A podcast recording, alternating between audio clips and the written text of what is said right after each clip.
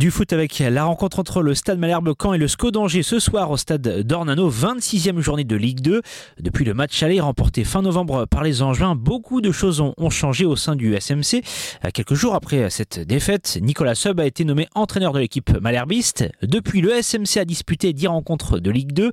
Le bilan est bon, 6 victoires, 2 nuls et seulement 2 défaites.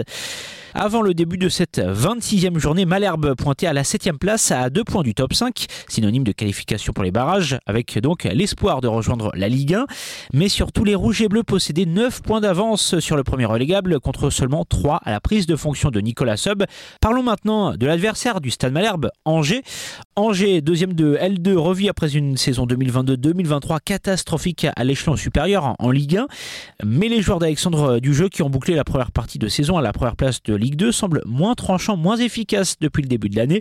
Sur les 6 matchs de championnat disputés depuis le 13 janvier, Angers en a perdu 4 pour seulement 2 succès face à Queville Rouen Métropole arraché dans les arrêts de jeu et contre Rodez victorieux 2-1 après avoir été mené 1-0. Et puis il y aura peut-être un match dans le match entre Alexandre Mendy et Loïs Diony. L'attaquant malherbiste Alex Mendy est le meilleur buteur de Ligue 2 avec 16 réalisations.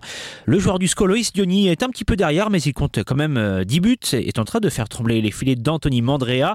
L'actuel portier du SMC est arrivé dans le Calvados à l'été 2022 en provenance d'Angers, tout comme le défenseur Romain Thomas, capitaine des Rouges et Bleus, bien décidé à prendre une revanche après la claque reçue au match aller, c'était fin novembre. Défaite des Canets 3-0 face aux Angevins.